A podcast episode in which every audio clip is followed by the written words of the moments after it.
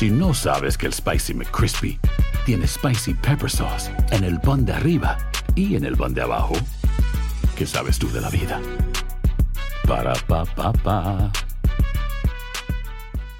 Boost Mobile tiene una gran oferta para que aproveches tu reembolso de impuestos al máximo y te mantengas conectado. Al cambiarte a Boost, recibe un 50% de descuento en tu primer mes de datos ilimitados. O, con un plan ilimitado de 40 dólares, llévate un Samsung Galaxy A15 5G por $39.99. Obtén los mejores teléfonos en las redes 5G más grandes del país. Con Boost Mobile, cambiarse es fácil. Solo visita boostmobile.com. Boost Mobile, sin miedo al éxito. Para clientes nuevos y solamente en línea, requiere AroPay. 50% de descuento en el primer mes requiere un plan de 25 dólares al mes. Aplican otras restricciones. Visita boostmobile.com para detalles. Save big money on your outdoor project now at Menards. We have everything you need to keep your outdoor power equipment running smooth so you can keep that lawn in tip top shape or enjoy some time on your boat. Right now, all FVP, lawn and garden, and marine batteries are on sale through May 5th. Check out our entire selection of FVP batteries today and view our weekly flyer on menards.com for more great deals. Save ¿Quieres regalar más que flores este Día de las Madres? The Home Depot te da una idea. Pasa más tiempo con mamá plantando flores coloridas, con macetas y tierra de primera calidad para realzar su jardín. Así sentirá que es su día todos los días. Llévate tierra para macetas Bigoro por solo $8.97 y crece plantas fuertes y saludables dentro y fuera de casa. Recoge en tienda y sigue cultivando más momentos con mamá en The Home Depot. Haces más, logras más. Más detalles en homedepot.com diagonal delivery. It is a period of civil war. Again. Rebel emissary Plek Dexeter and his crew travel the farthest reaches of the galaxy to explore astounding new worlds and meet weird bug creatures and stuff. This is Mission to Zix. Mission to Zix, an improvised science fiction podcast. That's Zix, C-Y-X-X. New episodes every Wednesday. El siguiente podcast es una presentación exclusiva de Euforia On Demand. Queridos amigos, ¿cómo están? Me da mucho gusto saludarlos. Bienvenidos a Epicentro. Una semana más de Epicentro. Gracias por estar con nosotros y estamos, bueno, pues en semanas cruciales. Te saluda León Krause desde los estudios de Univisión en Los Ángeles. Los invito a suscribirse a nuestro podcast, por favor, no solamente al nuestro, sino a todos los podcasts de Univisión, que de verdad que valen la pena. Y por supuesto también les ruego que nos regalen un buen número de estrellas para que más personas como ustedes puedan encontrarnos en las distintas plataformas en donde están disponibles los podcasts que hacemos en Univisión Noticias. Decía yo que son semanas cruciales y vaya que lo son.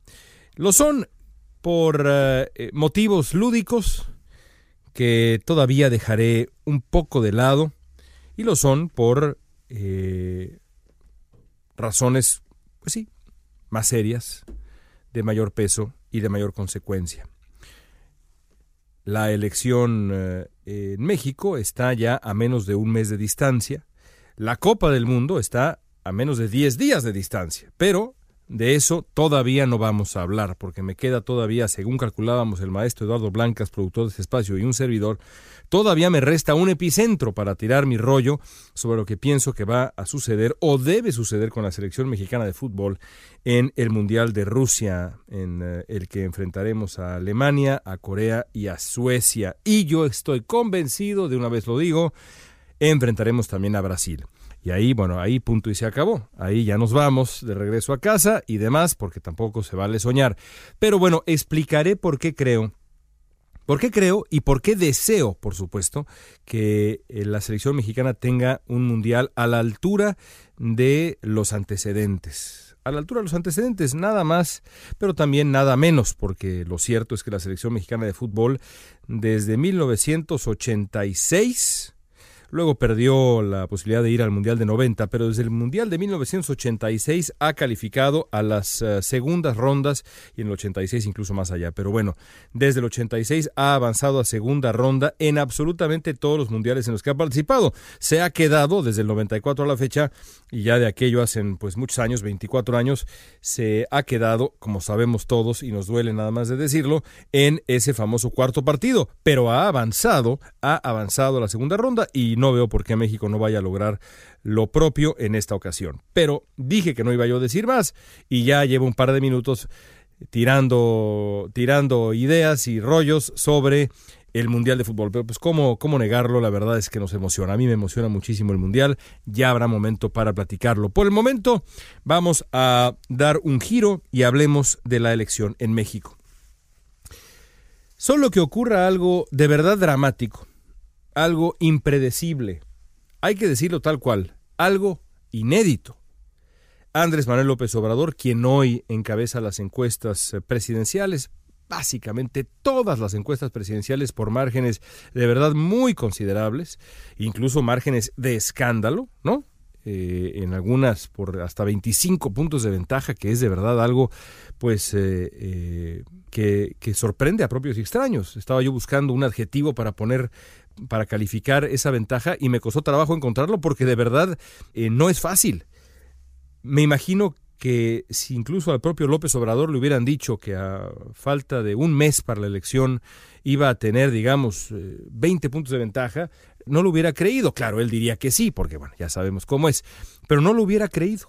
Lo cierto es que hoy tiene, digamos, yo calculo alrededor de 15 puntos de ventaja. No creo tampoco que tenga 25, porque hay que contar los indecisos y demás, pero la dinámica de la elección indica que buena parte de aquellos desencantados frente al con el candidato del PRI o con el candidato del eh, Frente, Ricardo Anaya y demás, pero sobre todo yo tengo la impresión los priistas desilusionados o irritados o indignados están yéndose hacia el lado de Andrés Manuel López Obrador, es decir, como dijimos aquí en Epicentro hasta el cansancio, el voto duro de esta elección no es el voto duro priista, sino es el voto primero pro López Obradorista, que siempre ha tenido una base, digamos, de un tercio del electorado, más los priistas desilusionados que se han ido ya hacia el López Obradorismo. De ahí que López Obrador se acerque al 50%. Yo calculo que tendrá entre, ¿qué será? Un 40 y un 46%, cuando mucho, pero aún así son números muy, pero muy respetables, son números ya absolutamente suficientes como para ganar la elección con un eh, margen muy claro. Yo creo que al final López Obrador terminará ganando por 10 puntos. Eso es lo que yo calculo, 10 u 8 puntos quizá, pero no creo que sea menos. Si es menos, si la elección se cierra todavía más, tendrá que ocurrir algo muy, pero muy dramático, algo impredecible, algo que no vemos todavía en el escenario, no podemos vislumbrar para que esa elección se cierre. ¿Puede ocurrir? Por supuesto que puede ocurrir. Eh, pero lo cierto es que es improbable. Es improbable lo más probable es que Andrés Manuel López Obrador gane la presidencia de México dentro de poco menos de un mes. Yo insisto en que sería un triunfo merecido.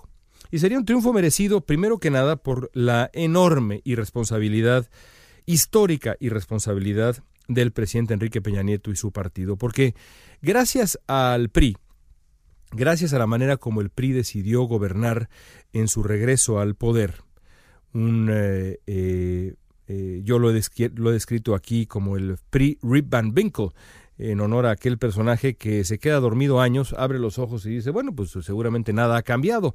Así ha gobernado el PRI. Nadie le avisó al PRI que había dejado de gobernar durante 12 años y que el México del 2012 ya no era el México del 1999, por decir eh, algo, por poner un ejemplo, de 1994, de 1990 o 85, ya no era el mismo México. Nadie le avisó a eso al, al, PRI y el PRI gobernó como si México fuera aquel viejo México que el PRI se dedicó a explotar y a exprimir eh, de, de, de mil maneras.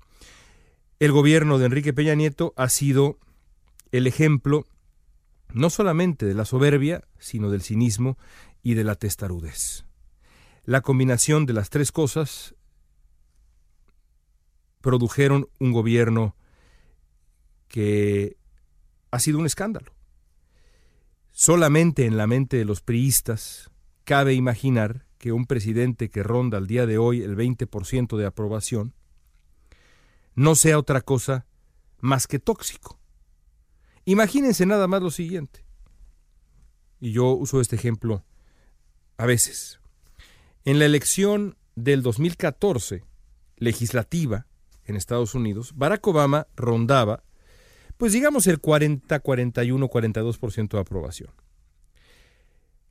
Para los candidatos a cargos de elección popular del Partido Demócrata en esa elección de mitad de mandato, Obama resultaba tan tóxico que incluso se registran casos de candidatos al Senado, demócratas, que no quisieron responder en entrevistas o debates si habían votado por Barack Obama en la elección del 2012. De ese tamaño era el desprestigio de Barack Obama. Bueno, ese Barack Obama tóxico tenía el doble de aprobación que Enrique Peña Nieto. Un presidente que tiene 20 puntos de aprobación, 20% de aprobación, es un presidente no solamente tóxico, es un presidente fatal para las aspiraciones del candidato de su partido. Por eso creo yo que de manera completamente merecida el candidato del PRI en la elección del 2018 va a perder porque el PRI merece perder, porque ha gobernado con una profunda irresponsabilidad, con un descaro histórico, con un cinismo que está además ahí a la vista de absolutamente todos.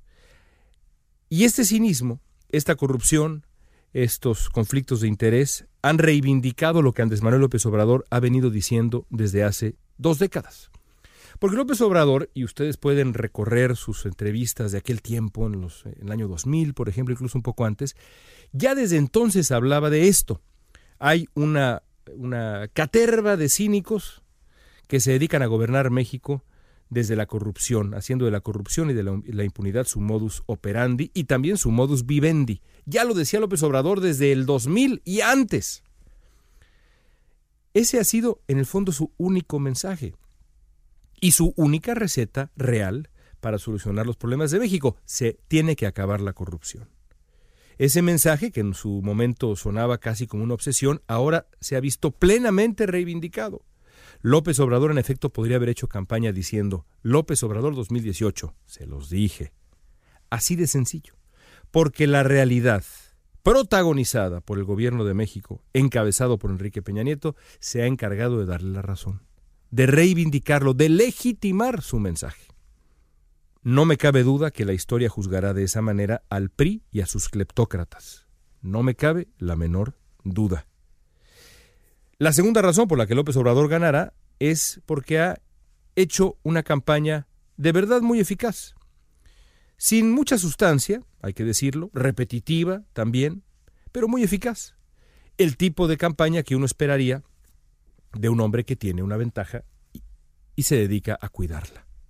Se ha dedicado a cuidar su ventaja, a repetir un mensaje que sabe está ahora legitimado por la realidad, no necesita absolutamente nada más y como prueba de ello está la ventaja que mantiene las encuestas.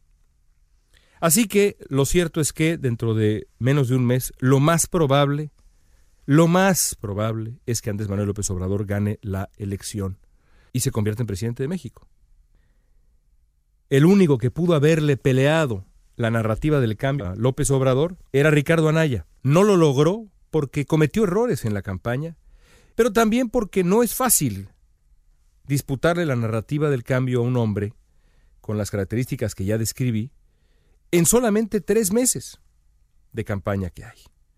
Y mucho menos cuando parte de esos tres meses el candidato en cuestión, Ricardo Anaya, tuvo que dedicarse a desmentir las sospechas de lavado de dinero, es decir, de pertenencia precisamente a ese sistema corrupto que Andrés Manuel López Obrador ha venido denunciando por un par de décadas. Esa es una misión imposible. Tan imposible que las encuestas están ahí y creo yo el resultado final de la elección será similar. Por eso creo yo que ahora lo que vale la pena hacer es reflexionar, como explicaba yo en mi columna del Universal esta semana, reflexionar sobre qué ha prometido y cómo lo ha prometido Andrés Manuel López Obrador. Para eso, desde hace ya un buen tiempo me he puesto a escuchar obsesivamente y después de dedicarle a esto días y días y días, créanme que no es sencillo, a escuchar obsesivamente entrevistas de López Obrador, no nada más de ahora, sino desde hace, hace ya un buen tiempo. Incluso hasta, como decía yo, desde el año 2000 y más atrás. Y luego me puse también, eso ya tiene un rato más, a leer sus libros.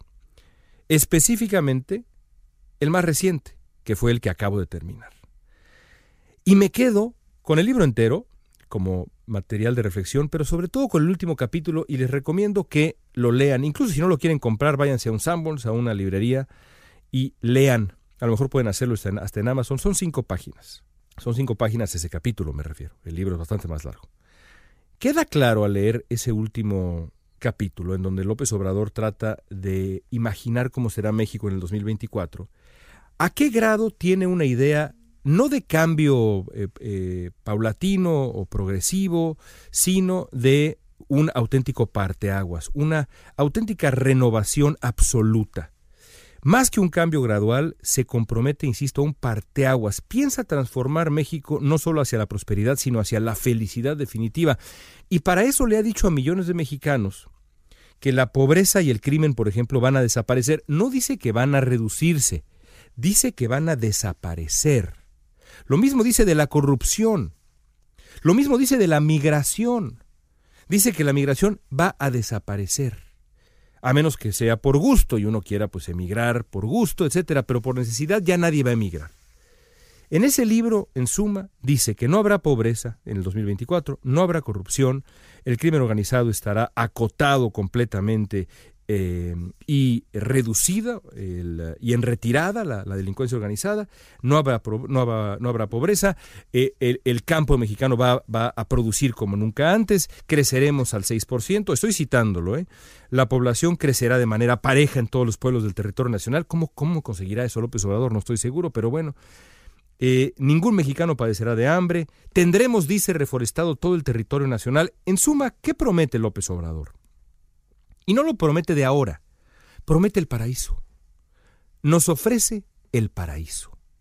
De ese calibre son sus promesas. Esa es la realidad de lo que ha prometido. Y por supuesto, el problema o el dilema no está solo en el qué, sino en el cómo, porque detrás de buena parte de los compromisos de López Obrador está la fe en un, francamente, en un acto de magia. Porque si uno escucha las entrevistas recientes con López Obrador, incluida francamente la que le hice yo hace un año y fracción en México, que dura un largo, largo rato y la verdad fue una entrevista muy agradable eh, para mí y creo que para él también. Lo que él propone es el mismo. El método está en la persona. La solución no es otra más que el propio Andrés Manuel López Obrador. Por supuesto que hay, a ver, estoy exagerando un poco, sí, por supuesto que hay planes, pero todo parte de la presencia mágica del nuevo presidente. Por ejemplo, y ustedes lo han escuchado, la corrupción, él dice que comenzará a terminarse con la llegada del nuevo presidente a Palacio Nacional. Será López Obrador quien con su presencia va a contagiar, nos ha dicho, de honestidad y ánimo de trabajo honesto, a corruptos y delincuentes. Va a ser también él, con su mera presencia, la que logrará contener a Donald Trump y persuadirlo de negociar con justicia, por ejemplo, el nuevo Tratado de Libre Comercio de América del Norte, o, por supuesto, tratar con humanidad a los paisanos en Estados Unidos. Así va a pasar también con la producción y el tráfico de drogas. Se lo pregunté en el segundo debate de los opioides, y lo que nos dijo fue, bueno, se va a acabar eso, se va a acabar, ya, no van a tener que sembrar amapola los, los campesinos de Guerrero porque se va a acabar la corrupción. ¿Y cómo se va a acabar la corrupción? Se va a acabar la corrupción porque va a llegar él. Así funciona, ese es el A, B, C, punto A, punto B, punto C del proyecto López Obradorista. Todo comenzará a cambiar porque él va a llegar al poder. Es decir, el génesis del Nuevo México, el Big Bang de nuestra armonía y paz va a ocurrir no con la construcción paulatina, dolorosa y larga de un país perfectible, sino con la llegada de un hombre mágico. Mágico, todos en suma vamos a, eh, como dice el famoso dicho, estar mejor con López Obrador. Todos. Por él y desde él, punto y se acabó. Ahora, yo insisto que esta vehemencia, este, este recurso mágico merece un, un debate profundo. No solo porque es muy probable y merecido el triunfo de Andrés Manuel López Obrador y su proyecto, sino por la inevitable decepción que eventualmente va a acompañar a su gobierno. Y yo de verdad eh, en redes sociales de pronto me metí ahí un par de discusiones en los últimos días. No estoy condenando o, estoy jugándola al adivino eh, cuando digo que eh, parte del proyecto López Obradorista en función de estas promesas enormes, grandilocuentes y demás, va a fracasar. Ni siquiera, por supuesto, lo deseo. Carajo, ¿qué más quisiera yo que en México desapareciera la pobreza, la marginación, que todo el mundo hablara cinco idiomas, que México ganara la Copa del Mundo, que estuviera reforestado el país entero y se acabara la tala en el sur, que dejaran los cárteles de traficar metanfetaminas, que los eh, miles de pueblos en Guerrero que hoy siembran amapola dejen de hacerlo y, y, y, sembraran maíz y que ese maíz fuera más competitivo que el maíz brasileño o el maíz estadounidense. Por supuesto, claro que lo quisiera yo. Sin embargo, ya tiene uno edad suficiente para darse cuenta que la magia no existe que no ha nacido el político mágico. Es más, seamos sinceros, no ha nacido el ser humano mágico. La magia no existe. La magia, lo siento, lo siento chavos, no existe. Guarden a sus niños, no existen los magos. Una vez que se recorre la cortina, atrás, como en el mago de Oz, hay simplemente un hombre. Y la realidad es que los problemas de México son mayores a la voluntad, por más emocionante y bien intencionada que sea de un solo hombre. Por eso es importante preguntar desde ahora, por ejemplo, ¿qué va a pasar cuando pasen los primeros meses y, haya pues ya bajado de tono el aplauso inicial después de algunas eh, eh, primeras medidas que seguramente van a ser dramáticas y populares en el corto plazo, pero serán simbólicas cuando se trate de la solución de los dilemas mexicanos. Es decir, por supuesto, le van a aplaudir cuando vende el avión presidencial. Le, van a aplaudir cuando, y ahí sí digo, le van a aplaudir porque a mí me parece que vender el avión presidencial no tiene, de verdad, eh, no, no, es en, ningún sentido necesario, me parece irresponsable. Tampoco me parece que cerrar los pinos y convertirlo en un centro cultural tenga ningún sentido, pero van a ser evidentemente medidas simbólicas que van a generar aprobación porque va a ser eh, simbólicamente importante. Pero ¿qué tiene que ver eso con la solución de los dilemas mexicanos? Nada, nada. ¿Qué pasará cuando la pobreza, el crimen y la migración, por ejemplo, no desaparezcan en México para el 2024? ¿Qué va a decir eh, el presidente López Obrador cuando los campesinos de Guerrero sigan atendiendo sus sembradíos de amapola, los cárteles sigan suministrando metanfetaminas al, al voraz mercado estadounidense, la tala siga en el sur del país, Michoacán y demás? ¿Qué, ¿Qué, hará, por ejemplo, cuando Donald Trump insista en separar familias, redoble esfuerzos de persecución de inmigrantes, insista de nuevo en uh, endurecer el discurso nativista rumbo al 2020, como va a ocurrir el discurso antimexicano, a pesar de las, eh, las eh, eh, los mejores intentos del nuevo presidente mexicano de convencerlo, de persuadirlo, como ha dicho López Obrador. En suma, ¿qué hará Andrés Manuel López Obrador cuando la realidad le demuestre los límites de su encanto, de su magia? Pero más importante todavía, honestamente, ¿qué va a pasar cuando los mexicanos, los que votaron por López Obrador y los que no, y, en esto sí de verdad da igual, se enfrenten con la desilusión de las promesas incumplidas? Porque es evidente que la llegada al poder de López Obrador no se entiende sin el desencanto plenamente justificado, como ya dije y he dicho muchas otras veces, con un sistema que a los ojos de millones funciona solo para unos pocos y engendra corrupción y violencia. Y sin embargo, desde la comprensión de cómo llega López Obrador, también uno tiene que entender que él ha optado por prometer la salida a esa desilusión en los términos más ambiciosos e improbables. Pero lo cierto, el secreto más doloroso, es que ese México, ese, ese México que describe López Obrador en ese libro, del que habla en la plaza pública, no va a nacer por decreto o magia, no va a nacer en seis años es imposible. ¿Cómo responderá entonces el país cuando se corra la cortina y el mago del 2018, que prometía la resurrección mexicana, resulte ser solo Andrés Manuel López Obrador? Un hombre honesto, y uno espera, pues de buenas intenciones, enfrentado con los límites inevitables y tercos de la realidad. Porque qué jodida es la realidad. La realidad es jodida por terca. A la realidad no se le modifica desde la voluntad nada más, y mucho menos desde la voluntad mágica, desde la voluntad que parte de la presencia personalísima de un hombre que se asume a sí mismo como mágico, capaz de transformar con su solo ejemplo a toda una sociedad, a todo un país. una figura en ese sentido cuasi religiosa. Eso no ocurre. Vaya, no ocurre ni siquiera en las religiones. Ni siquiera en las religiones sucede. Mucho menos en el quehacer político, en donde la realidad es todavía más dramática. ¿Qué rostro entonces tomará esa nueva desilusión, inevitable desilusión, en función de las promesas enormes que ha hecho López Obrador y la manera como las ha prometido? No lo sé. Pero sí me pregunto si la llegada de un hombre providencial, que se asume a sí mismo como providencial, es producto de la desilusión frente a un sistema que le ha quedado de ver a millones, ¿qué cara tomará la desilusión frente a ese hombre providencial? Desilusión creo yo inevitable. Aquí estaremos para platicarlo en Epicentro. Amigos, gracias por todo. El pasado podcast fue una presentación exclusiva de Euphoria On Demand. Para escuchar otros episodios de este y otros podcasts, visítanos en euphoriaondemand.com. Interested in starting your own podcast? Audioboom can help with our $9.99 monthly subscription plan for hosting and distribution.